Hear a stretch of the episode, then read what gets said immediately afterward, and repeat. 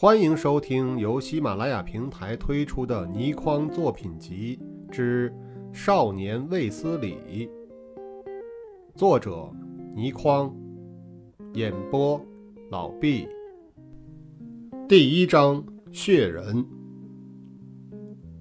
当晚，邝英豪把陪他来的副官打发回去，找了我堂叔来。堂叔说了半夜江湖上的事，在半夜时分离去。我和邝英豪效法古人，抵足而眠。两人都不约而同，绝口不再提祝香香，只说自己的抱负，将来的希望。直到天色微明，这才朦胧睡去。几天之后，我和祝香香离开了小县城，出发到三杏桃园去。早在两天前，邝英豪就随着他父亲离去了。送我们出城门的是我堂叔和香妈。我心中一直有一个疑问：祝香香一个人，万里迢迢孤身上路，自然大大不妥。香妈由于不愿回三杏桃园，这才由我自告奋勇陪祝香香上路的。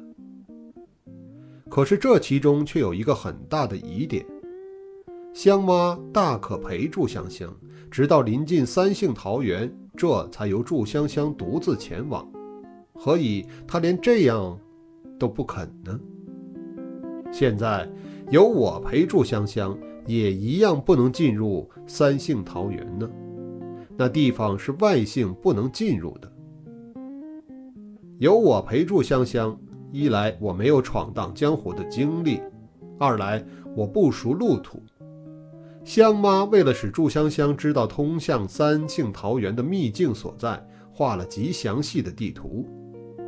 地图画在油纸之上，以免路途上难免有落河下雨之时，也不会弄湿。上路不久，祝香香就给我看了她那幅地图，简直复杂之至。连何处有一株什么样的大树都注得明白。若是由他亲自来带路，就不会有这样的麻烦了。我好奇心强，有疑必问，所以第一天就把这个问题提了出来。祝香香似笑非笑，先望了我一眼，少女眼中常有种难以琢磨、闪烁不定的神色。这种眼神，闪电也似的击进少男的心中，会产生一种难以形容的感觉。生理上的反应是心跳加剧，脸颊又热又红，手心渗出汗水，呼吸急促等等。祝香香在向我传送了这样的一个眼神之后，却又半晌不语，那令我心中的疑问更甚。他这样望我，想传递什么样的信息呢？所以在接下来的几小时之中，在隆隆的火车厢中，我们都望着窗外，大家都不说话。车外是一望无际的黄土平原，其实春耕还未开始，正是严冬时分，有些残雪仍在，有的现出光秃秃的土地。树木凋零，景色不是很动人，千篇一律。我们坐的是火车中较好的车厢，少年男女乘坐这种高级车厢并不常见，所以列车上的人都以好奇的眼光打量我们，并且窃窃私语。我对这种情形有点沉不住气，反是祝香香十分镇静。她把手轻轻放在我的手背之上，使我感到一股暖流传遍全身，舒适无比，自然再也暴躁不起来。火车是很先进的交通工具，那时航空交通普通人难以触及，但有许多地方没有火车，就要使用其他的交通工具了。我们也知道。在最后一段路程，要用最原始的交通工具——我们的双腿。两天之后，我们离开了火车，当晚要在一个小城之中住宿。在这两天之中，我和祝香香几乎每分钟都在一起，双方之间都增加了不少了解。有好几次她睡着了，我偷偷的亲她。敢肯定的是，有好几次，我看到她睫毛闪动，她醒着，可是却装睡。在这个时候，我当然也想起邝英豪紧张的情形。可是早在这之前，我们就有过更亲热的热吻。这时，驱使我去亲她小巧美丽口唇的力量大得不可思议，完全无法对抗。那时并不是太平岁月，而是兵荒马乱的时候。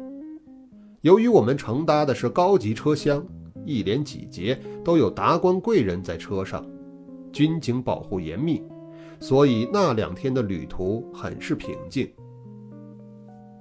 在启程之前，恰好有堂叔的朋友也要走这条路，会经过这个小城，所以堂叔托这朋友预定了客栈。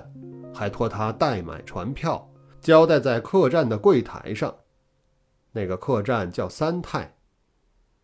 堂叔曾对我和香香说：“这是城中最好的客栈了。”可是你们别吃惊，一切和家里不能比。香香当时笑着说：“我是出过门的，知道外面的情形。卫斯理不知道，我会告诉他。”我大事不服。曾大声抗议：“朱香香，是我保护你上路。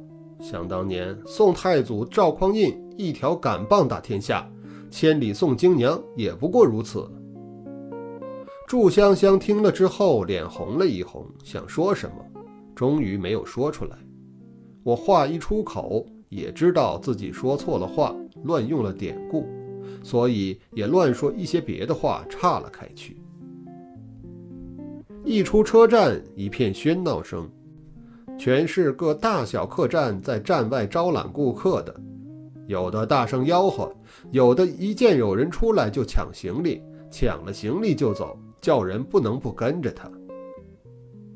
大一点的客栈有马车，小客栈就是凭人力，各自带着客栈名称的牌子。我和祝香香一亮相，倒使得车站外静了一阵。人人的目光都向我们射来，实在是因为我们的样子不属于各水陆码头中常见的一些人。两个穿着虽然不华贵，但也一身细毛，很是出众。而且我自己不说，祝香香也很有气概，所以人人称奇。我在这极短的寂静之中朗声问道：“三太的人在哪里？”这一问就纯粹是老江湖的口吻了。问了一声没有回答，再问一声仍然没人搭腔，情形就有点尴尬了。正想再问第三声，一个看来很老实的中年人走了过来，笑容满面，一开口就称少爷。三太确实是大客栈，可是他们今天没人来，多半是客满了。就小店吧，也不错。我摇着头，早托人订了房的。这样吧，你带我们到三太去，我赏你脚力钱。那中年人压低了声音：“少爷，这两天三太像是透着古怪，我们行家也摸不透，还是改投小店吧。”那中年人相貌老实，说话也诚恳，可是。大奸大恶的人额头上也不会凿着“奸恶”二字，这店伙计倒不会是奸恶，只是想拉生意而已。我不再理会他，四面看，想招一辆马车过来，不料就在那一分钟不到的时间中，不知从何处冒出许多衣衫褴褛的小乞丐来，一下子把我和祝香香围在中心。也不出声乞讨，只是默默地伸着手，睁大着眼，在他们的眼中充满了期待的神情，看了令人心酸。堂叔也曾吩咐过，各处水陆码头都有各种各样的乞丐，万万不能打发，只有视而不见。尤其是成群结队的小乞丐，你打发了十个，还有一百个在后面。这些小乞丐都是有人指使的，不能滥用同情心。当时我一口答应，可是如今身历其境，却怎么也硬不起心肠来，只好向祝香香望去。他说他出过门，想来曾经历过此等场面。一看之下，我不禁苦笑。祝香香已用她雪白的手绢在替一个圆脸小女孩抹鼻涕，还握住了那小女孩冻得又红又肿的手，竟是潸然欲泪的神情。在那群乞丐之旁，有很多大人冷眼旁观，都是一副看你如何处理的神情。我还没有想出应对的办法，两个愣头愣脑的小孩子已经过来拉扯我的衣襟了。由于年纪轻，服饰又特别，在一个完全陌生的地方，本来就容易引起别人的敌意，再加上被一大群小叫花子围住了，来强行乞讨，其余的人都在等着看着热闹，这场面也算够令人尴尬的了。祝香香只顾把几个在身边的小女孩拉近身来，替他们抹鼻涕，而来拉扯我衣服的也更多。我四下一打量，只见有一个和我差不多年纪的少年正在向远处打手势，又有十多个小乞丐向我们跑了过来。